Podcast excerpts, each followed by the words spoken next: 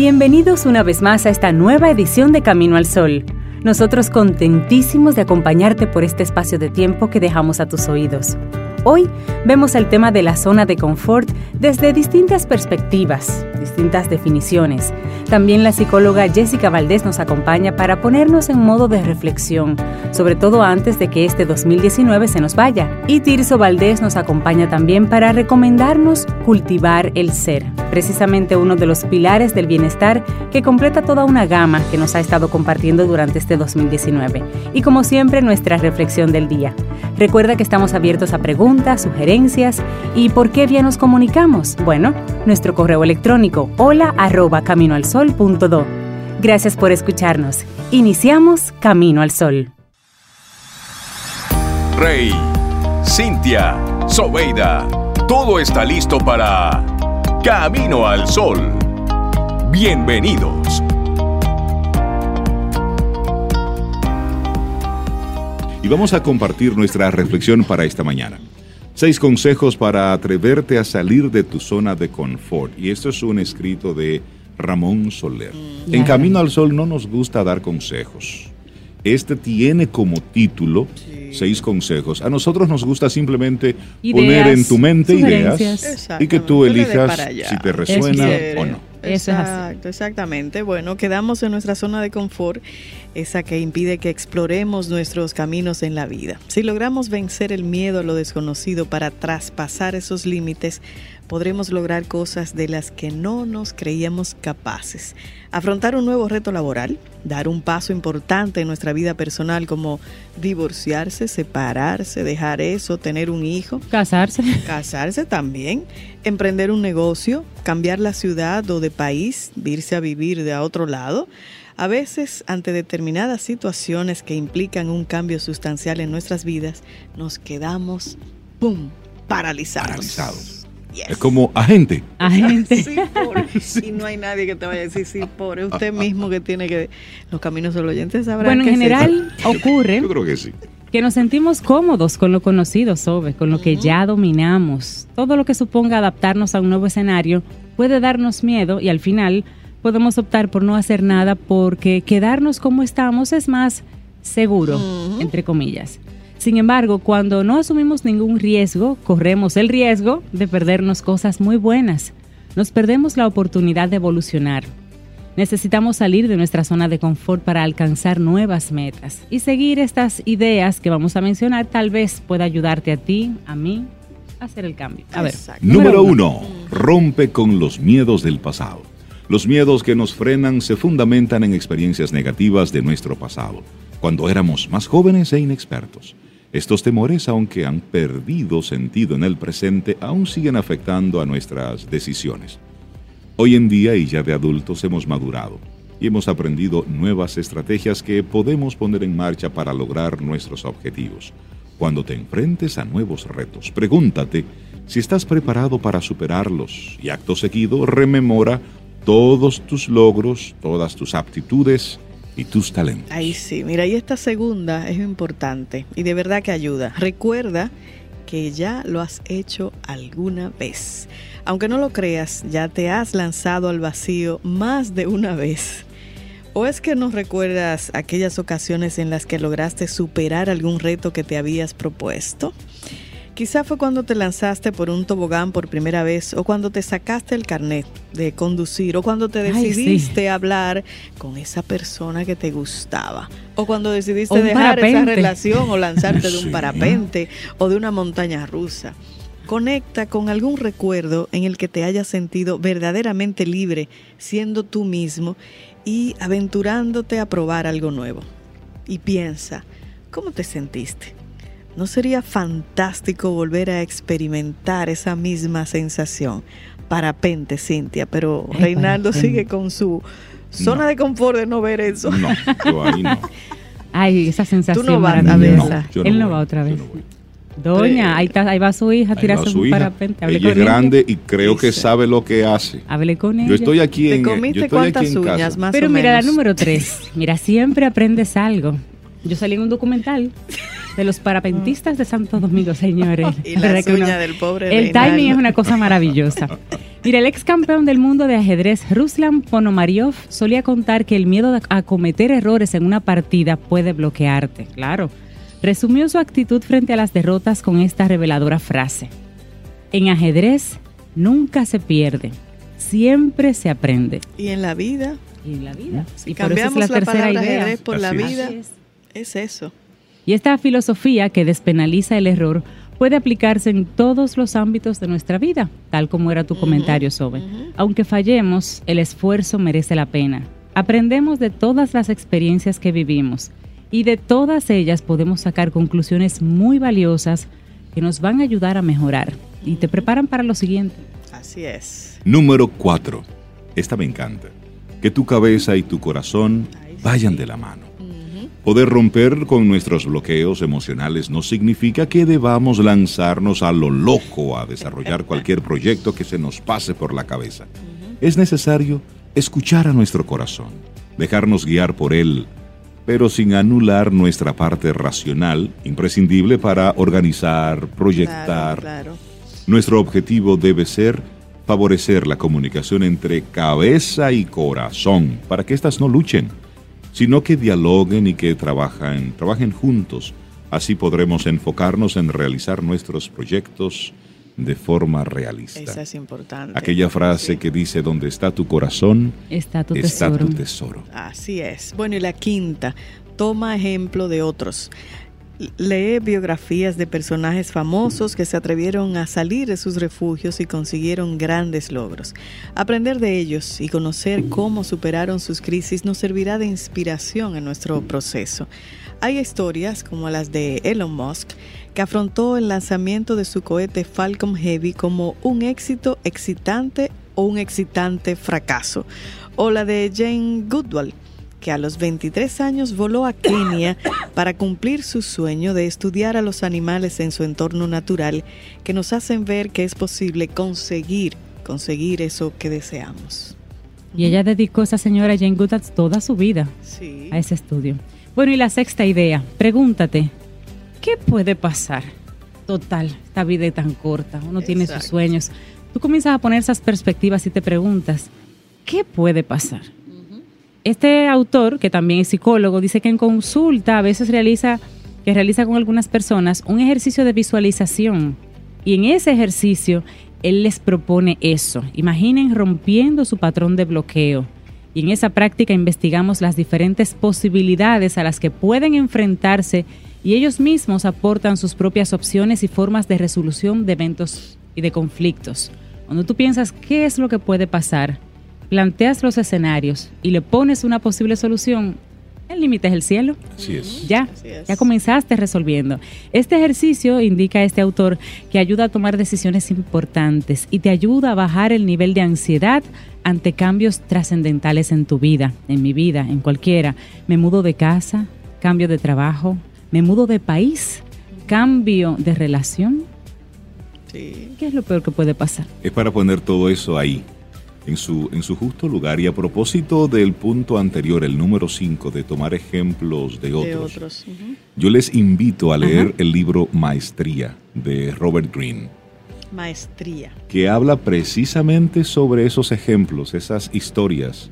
Son una especie de mini biografías de personas que han alcanzado la maestría desarrollando algo. Mm. Y él dice que desarrollar la maestría en algo es dedicarle por lo menos unas 10.000 horas de estudio y práctica a una actividad. Y con eso tú logras alcanzar lo que es una destreza, un, manejo, un conocimiento sobre algo.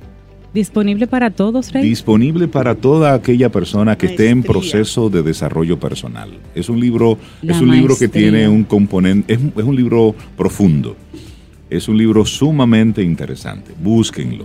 Maestría de Robert Greene. Él fue el autor de Las 48 leyes del poder. Fue es también uno de sus libros más exitosos. De verdad que se los recomiendo. Es de esos libros que tú lo lees, los relees y cada vez que lo vuelves y lo lees es como leerlo por primera vez. Historias de personas que es posible que tú no hayas oído nunca en tu vida, pero luego por los resultados alcanzados dices, ah, pero fue esta persona. Y también la historia de... Y que ayudan a uno también a verse, ¿no? De si esa persona tal vez tuvo muchísimo contratiempo, más que yo posiblemente, yo aquí de cómoda, no me muevo, no hago nada. Exacto. Y la mayoría de esas historias parten de ahí, de qué, qué te motivó a hacer lo que hiciste. Mire, nos comenta Alexandra Inoa que para ella un momento así de, decisión fue cuando salió manejando en la calle por primera vez. Dice mm. que ella duró una semana que le temblaban las rodillas cada vez que salía a la calle a manejar. Dice, pero ya soy una pro. ya es una pro. Y Rayas pregunta que quién es Laurita, que la mencionamos con pues, frecuencia. Laura Sofía es la productora de Camino al Sol. Así es. Es quien organiza los los invitados, es quien organiza todo lo que sucede en nuestro programa. Es la responsable de que el podcast de Camino al Sol salga cada día, es la responsable de que tú en las tardes recibas los, las diferentes entrevistas en nuestro, nuestro formato de newsletter, que si te inscribes en nuestra página web, en caminoalsol.do. Eso es Laurita también, que te Todo eso es responsable de tomarnos fotos, videitos a veces sin darnos cuenta. Laurita es como el logo de Camino al Sol. Es la que maneja las... Laurita es como el logo de Camino al Sol. Y casi hija mía, si la doña me la entrega... no, no, no, tú, me la, la doña tiene que cuidarse porque y fácil te quedas con Laura. Sí, licenciada en Comunicación Social. Recién graduada. Recién graduada y es una profesional excelente. ¿Cuántos años que tú tienes, Laura? 22, años. A nosotros nos gusta juntarnos con gente sí, así. Gente sí, que le bajan el promedio de edad a Camino al Sol. Escuchas Camino al Sol.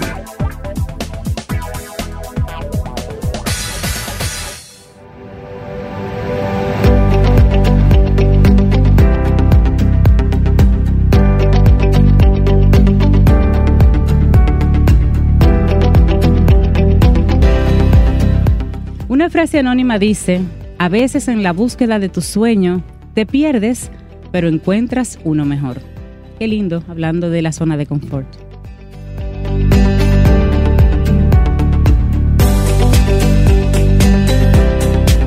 Y seguimos Camino al Sol. Gracias por estar conectados con nosotros.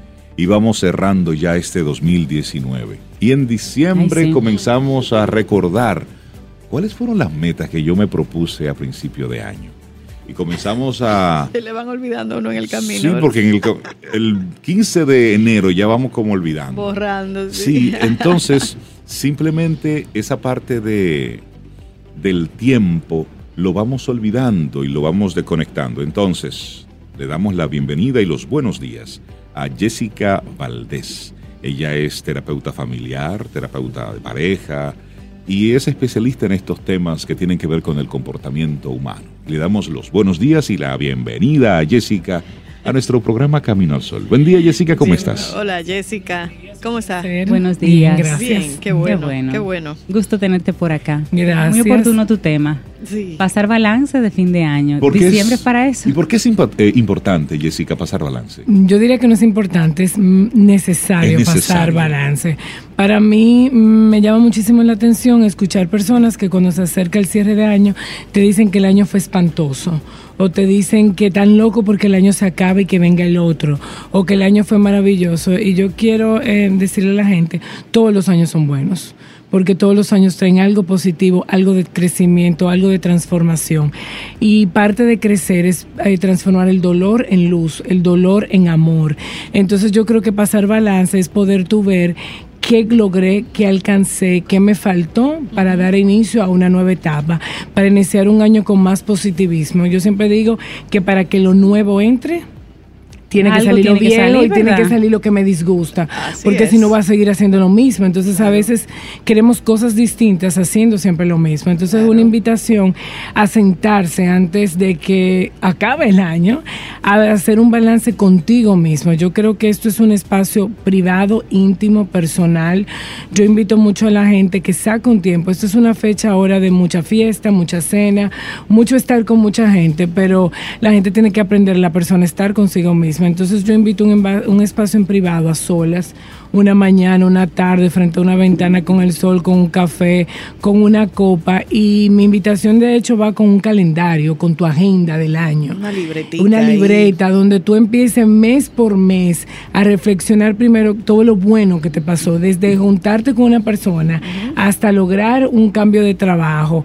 Todo ese tipo de cosas, una persona nueva que llegó a tu vida, todo eso son cosas que tú logras en un año. Y luego viene la partecita de ver todo lo que no fue bueno en el año, incluido cuando tú pierdes un ser querido, que también es mucho dolor, pero detrás, repito, de cada dolor hay algo bonito, porque a veces quizás perdiste a una persona importante, pero esa pérdida trajo unión familiar, trajo cosas que tú no esperabas y que tú no tenías. Igualmente te sacaron de un trabajo, te quedaste desempleado, pero quizás eso se convirtió en una bendición para tú lanzarte a tu proyecto personal. Entonces es importante hacer todo eso para entonces luego pasar a la última etapa que creo que es la que todo el mundo hace, la de las metas.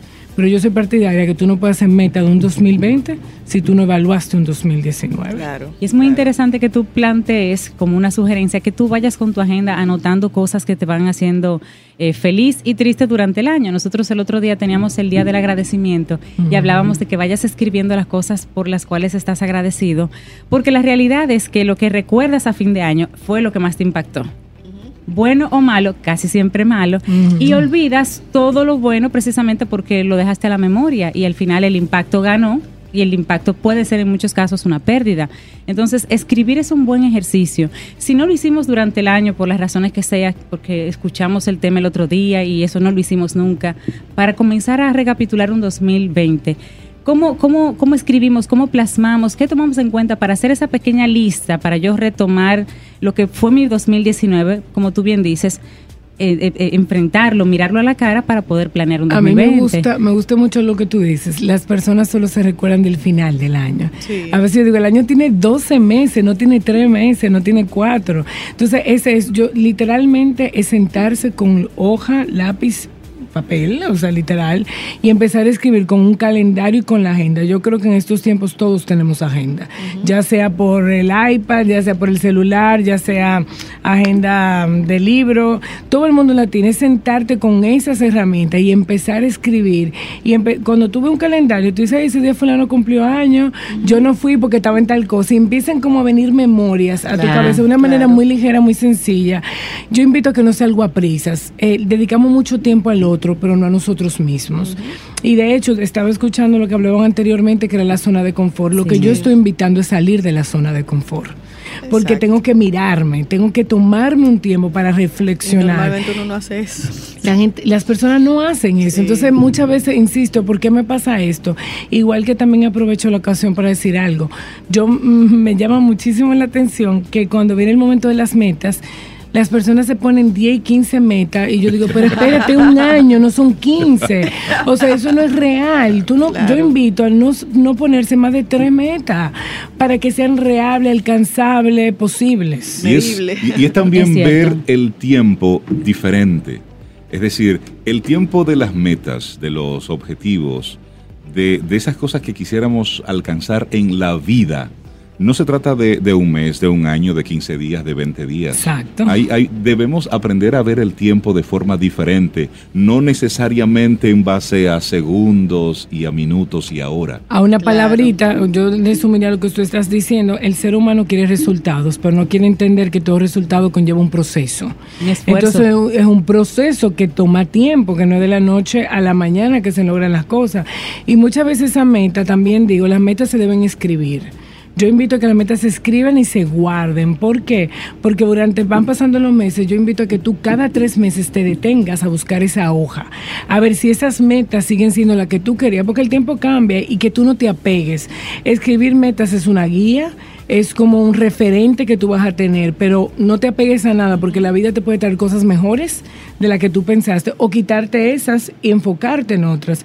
Igualmente también digo, cuando se hace la reflexión del año, a veces mucha gente tiene el ritual de quemar como todo eso que escribo, todo eso que fue quedó, ahora lo quemo y me quedo ah, mirando eso que quemé, porque ese quemar representa liberación, transformación, lo que no fue y doy entrada a lo que va a venir. Y un también, cierre de ciclo. Un cierre de ciclo, exacto, y abrirte a nuevas oportunidades y entender que no tienes que mirar las metas de otro. A veces en eso que decía Reinaldo, hay una obsesión por lograr lo que el otro logró, porque tengo esta edad, porque la vida, no, o sea, tus metas son tuyas. Es decir, relájate. Totalmente. Y vivir. Sí, y, y, eso, tú sabes que es importante nosotros eso pensarlo, reflexionarlo e interiorizarlo. Relájate. Porque nosotros vivimos en un modo atención, modo objetivo, modo resultado, que nos va exigiendo. Entonces ahí comenzamos a sobrecomprometernos, comenzamos a estar eh, llevándonos y haciendo cosas que realmente no queremos hacer en base a unas expectativas que alguien se creó de que así debía ser esto y no. O tú mismo te impusiste. Nosotros tenemos algo que se llama vida, vida tiempo, que a usted le dieron un tiempo y a mí me dieron uno. Y tenemos nuestros deseos, nuestras cosas, y no necesariamente todos queremos lo mismo. Mira, tú quieres relativizar con tu pareja igual, porque dime. Tú quieres relativizar un problema, cuéntaselo a una persona mayor. Ya. Dice, y por eso tú, te, estás, preocupando. Te da una perspectiva. O vete también a la época del que tiene hijo adolescente el problema de un adolescente es el fin del mundo. Para un adolescente lo que le está pasando es lo más grande. Y el papá, el adulto, ay, mi hijo, es un problema. cuando yo tenía tu edad, Exacto. Pero a esa edad que nosotros la teníamos, eso era un, gran, problema, Porque cada edad trae sus inconvenientes. Porque ese era el mayor reto que hasta el momento nosotros conocíamos. Teníamos que enfrentar. Por eso me gusta mucho tu planteamiento de sentarnos, evaluar el año, revisar lo que pasó para no cometer los mismos errores. Y evaluarlo en todo el sentido. Yo creo que el ser humano tiene logros personales, logro de pareja, logro como papá, logro como mamá, logros espirituales, logros sociales. O sea, el ser humano es muy amplio entonces a veces centramos la meta en lo laboral. Pero quizá el dinero, el, dinero o lo centramos en la familia.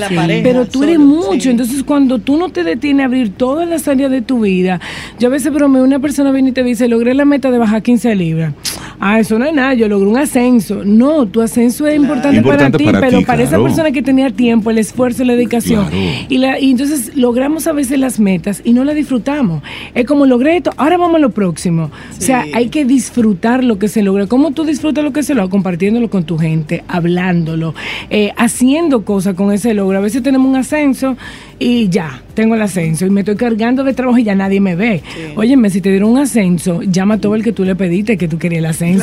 Reúnete. Y un momento importante cuando uno obtiene algún logro es celebrarlo uno mismo con uno. Totalmente. Uno nunca hace eso. Como que no fue nada, no, amigo, fue mucho, amiga. Usted se fajó para lograr eso.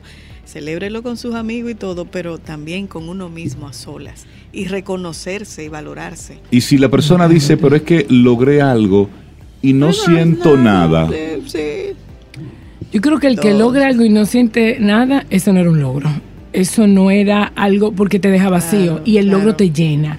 El logro te llena de dicha, de plenitud, de satisfacción. El logro tiene esa característica que a mí no me importa si tú lo ves o no, pero lo veo yo. Porque yo sé lo que a mí me costó, yo sé lo que eso significaba para mí. Y ese es un excelente termómetro para tú identificar si las cosas por las que tú estás yendo son realmente las cosas que tú quieres hacer. Y hay veces también que nos ponemos muchas metas que son importantes para nosotros, pero tú te das dando cuenta en el camino que hay otras que te importan más. Entonces el año termina y tú dices, pero tú no lograste eso. Bueno, que en el fondo yo le daba prioridad a esto y no se vuelve frustrante porque tú has hecho un análisis de tu vida, de por qué tú estás haciendo.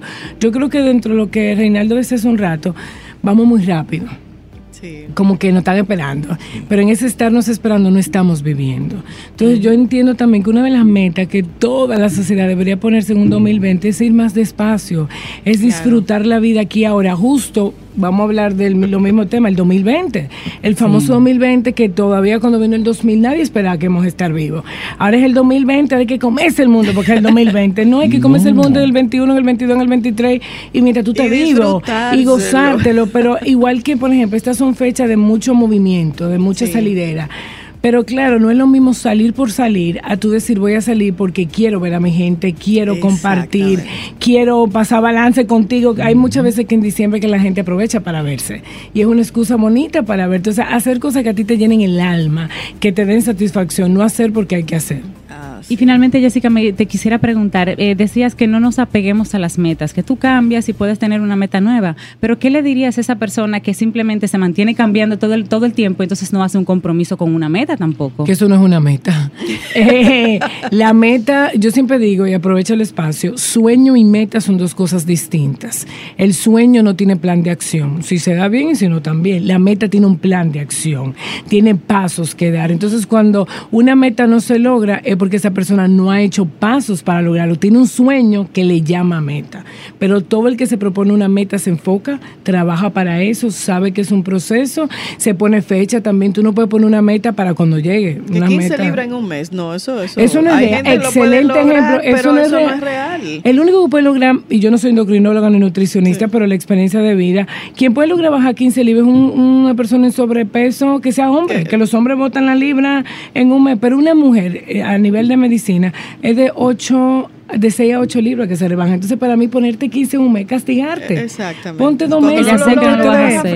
Es, ponerte metas que sean reales, realistas. realistas. Jessica, los amigos Camino al Sol oyentes que quisieran seguir esta conversación contigo, ¿cómo conectan? Como no, en el 829-850-1812 es el teléfono de mi consulta privada.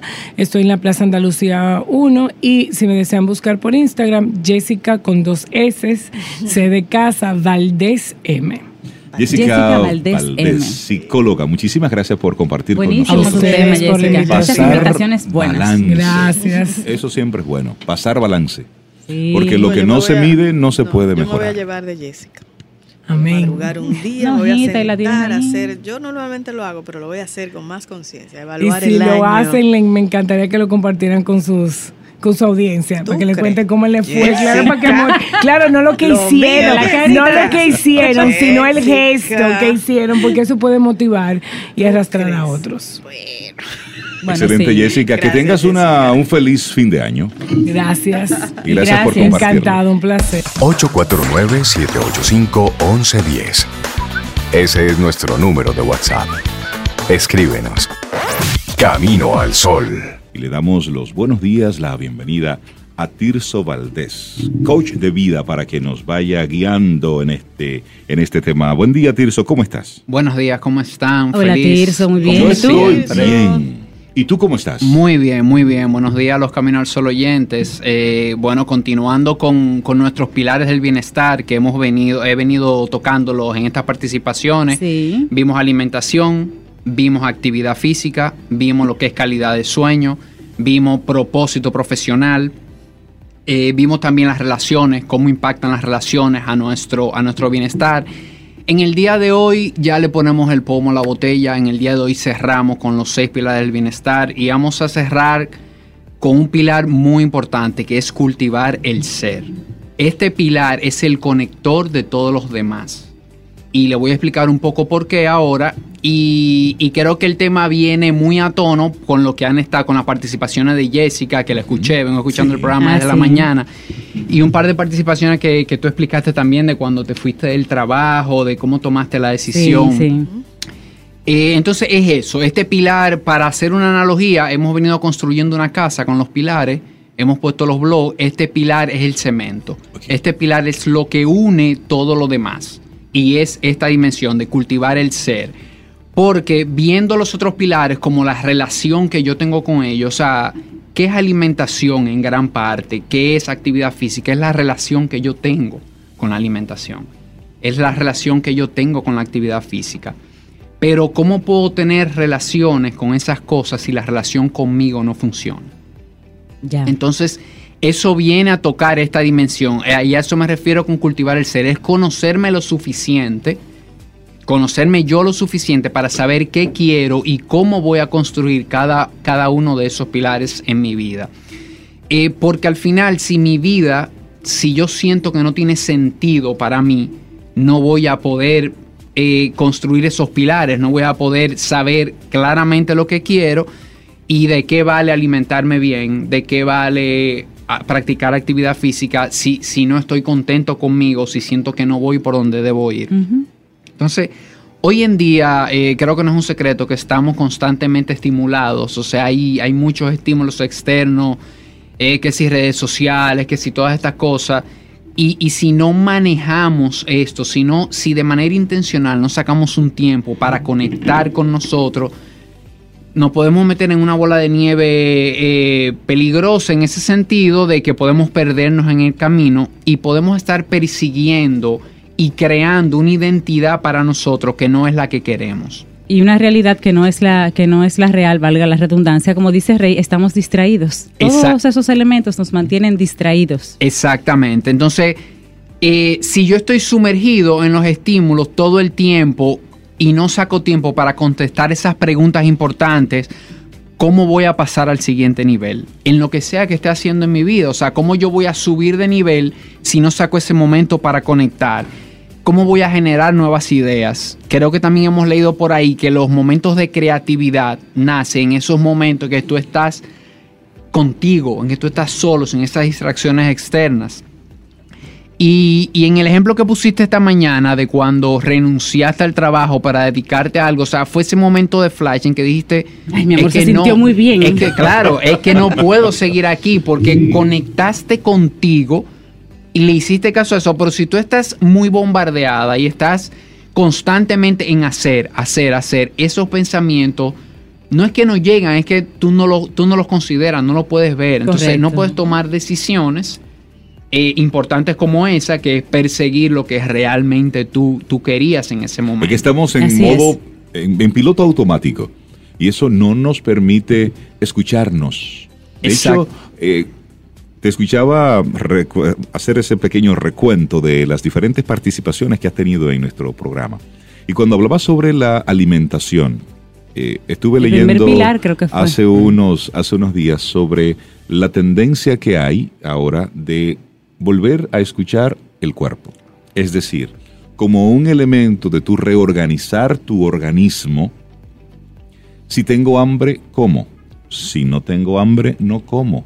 Tenemos unos patrones de alimentación que están regidos por un sistema económico. Es decir, al mediodía hay que comer, a las 7 de la noche hay que cenar, en la mañana hay que desayunar, pero no nos hemos detenido a pensar que esto corresponde a nuestro comportamiento vinculado con la industrialización. Correcto, sí. Los animales no necesariamente comen en la mañana, no necesariamente almuerzan al mediodía, no necesariamente cenan comen cuando tienen una necesidad puntual. Entonces hay una tendencia ahora de volver a escuchar un poco el organismo para tratar de reorganizarlo y conectarlo un poquitito más con nuestros orígenes. Entonces, cuando leía eso, eh, recordé mucho tu participación a propósito. Claro, y, me gusta muchísimo utilizar el término que utilizo para referirme a eso, es volver a lo básico. O sea, volver a lo básico, porque haciendo un ejemplo, me gustan un poco las analogías de eso que tú dices. ¿No te has fijado que a veces tú le preguntas a alguien, ¿tú tienes hambre?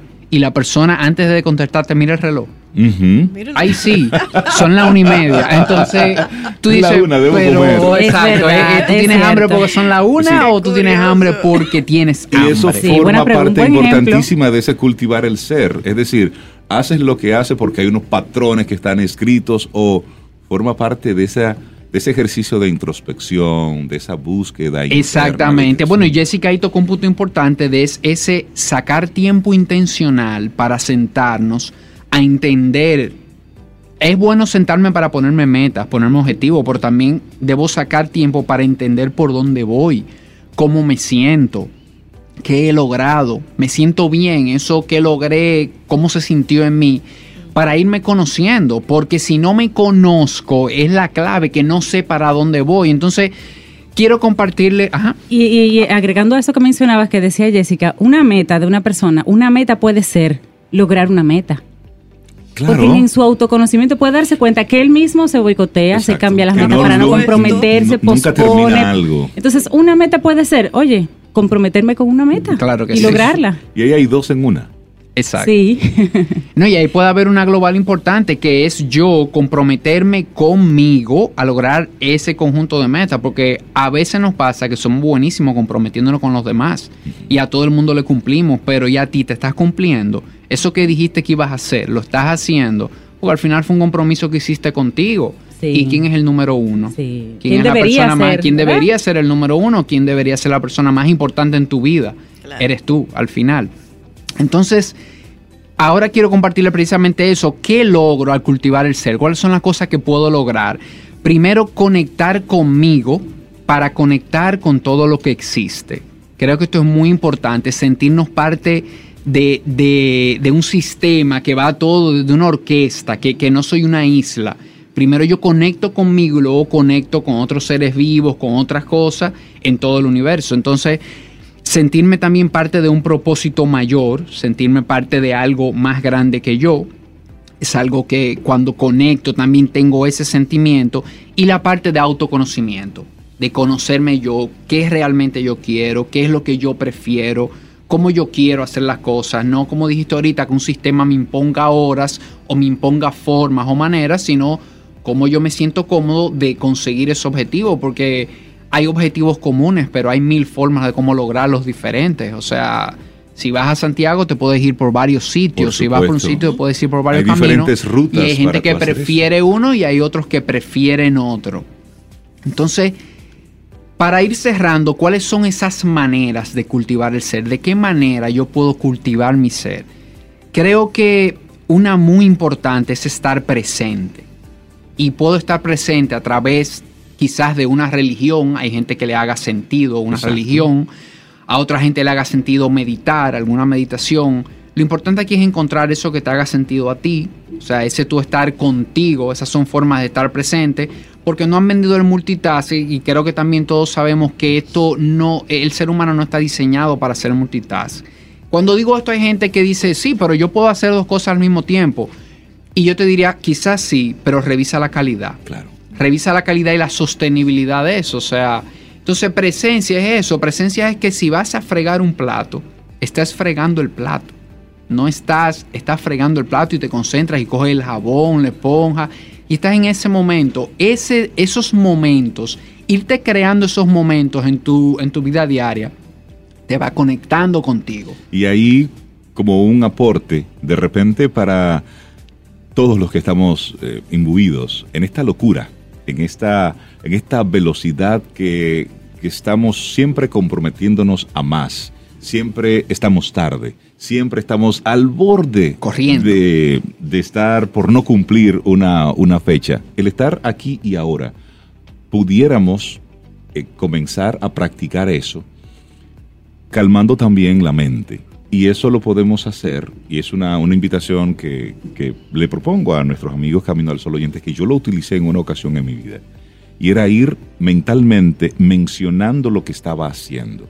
Es decir, si voy a abrir una puerta, con la mano derecha estoy agarrando el manubrio, lo estoy girando hacia la derecha, estoy trayendo la puerta hacia mí, como una forma de calmar un poquitito la locura mental e ir situándome en, ese, en esa única cosa, en ese aquí y ahora. Porque estamos haciendo muchas cosas en automático, estamos manejando y sin darnos cuenta, ¡pum!, llegamos al lugar de destino.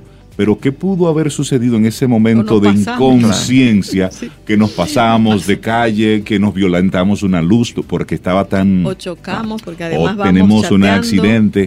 es decir, es una forma quizás de llamar un poquitito a la calma a nuestra mente. Me encantó, me encantó ese ejercicio. De hecho, yo mismo voy a comenzar a practicarlo. Me parece genial. Eh, y, y es juntar durante el día pequeños momentos, porque quizás no, te vas a pasar el día entero repitiendo, pero sí intencionalmente sacar momentos de que ahora voy a hacer esto, me voy a enfocar en esto y todo lo demás se va, se va a apagar por un momento. Entonces, otra manera de cultivar el ser es cultivar valores elevados, por ejemplo, agradecimiento y servicio. El tema de agradecimiento para mí es muy importante y hay muchas formas de hacerlo. Hay gente que lo hace al final del día como una oración y agradece lo que pasó en su día. Hay gente también que hace journaling, que escribe y, pone, se compromete, bueno, voy a escribir diariamente cinco cosas por las que agradezco, porque hay muchas cosas que las damos por sentado. Y hay cosas sencillas por las que agradecer. Tengo agua en mi casa, tengo, o sea, no todo tiene que ser muy grande. Hay cosas sencillas que, que significan mucho en la vida, exactamente. Tú eliges, primero sabes que vas a comer y segundo eliges, o sea, ya son dos privilegios ahí muy grandes. Y otra cosa es el servicio. Creo que, que, cuando una persona está un poco perdida, cuando tú no sabes bien lo que quiere, estás confundido, una de las mejores maneras que encuentro es ser de servicio a otros. Ser de servicio a otros te conecta con esas personas, pero te conecta contigo, también. Cuando haces un servicio de una manera desinteresada, simplemente por el hecho de ayudar, de, prestar tu ayuda a otra persona. Creo que eso es una forma muy, muy bonita de cultivar el ser también. Entonces, también respetar el orden, ser, hacer, tener. Creo mm, que esto es mágico y creo que es algo eh, en mi vida yo por muchos años no tuve, no tuve este orden y, me pasaron la factura. Creo que ese orden, sobre todo hoy en día, que estamos muy enfocados en hacer o en tener, pero perdemos de vista el ser. Entonces, la vida va en este orden. Cuando tú no violas este orden, las cosas fluyen, las cosas funcionan. Entonces, el orden es ser primero, hacer con intención y lo de tener vendrá como resultado, sin tú tenerte que enfocar en eso. Entonces, yo creo, que esta tirada es perfecta para, para enfocarte, para conectarte también. Y otra forma también de conectar y de cultivar el ser, creo que tocaste una horita, es escribir definitivamente. Cuando escribimos un diario, lo que sea, sin ninguna agenda particular. Sentarte diariamente y dedicarle 15 minutos a escribir un diario, a escribir emociones, cómo te sientes, cómo esta persona me hizo sentir, y leer también. Creo que leer, a través de leer es que podemos eh, realmente pasar al siguiente nivel, ir cultivando realmente nuestro ser. Entonces, bueno, ya para cerrar el tema de los pilares del bienestar, dejar bien claro que la forma de cultivar estos pilares es apelando a tu individualidad como persona, escucharte, no hay una receta que funcione para todo. Es encontrar la manera en la que tú vas a cultivar estos pilares una manera que te funcione a ti, una manera que, funcione para ti, que la puedas llevar, porque esto es lo que te dará sostenibilidad en los, para, para ir construyendo los pilares del bienestar. Y si tú quieres que cambie el mundo, bueno, cambia tú. Te darás cuenta cómo, cambiar el mundo. Tirso Valdés, muchísimas gracias por compartirnos durante todo este año eh, temas conectados precisamente con ese desarrollo del ser humano. Hoy el tema de estos seis pilares para nosotros ser mejor persona, porque al final de eso se trata. Cultivarnos como seres humanos, cultivarnos como personas. Y así, en la medida en que nos vamos cultivando, seremos entonces mejores colaboradores, mejores padres, mejores parejas. Mejores personas. Mejores personas que luego, ¿quién se beneficia de eso? Todo, todo aquel con el que tú interactúas. Tirso, la gente que se quisiera poner en contacto contigo. Bueno, puede entrar a mi página web eh, www.holístico.do y mi cuenta de Instagram holístico.rd. Ahí comparto muchos materiales sobre, sobre wellness, sobre bienestar. Excelente, que tengas un muy buen día. Gracias. gracias, abrazo. Este es tu gran día. Camino al sol. Bueno, y esperamos que todo este contenido haya sido de tu disfrute y que aporte un poquito a tu día. Recuerda nuestras vías para mantenernos en comunicación. Hola arroba caminoalsol.do, nuestro correo electrónico. Hasta una próxima edición. Contigo hoy. Contigo siempre. Camino al sol.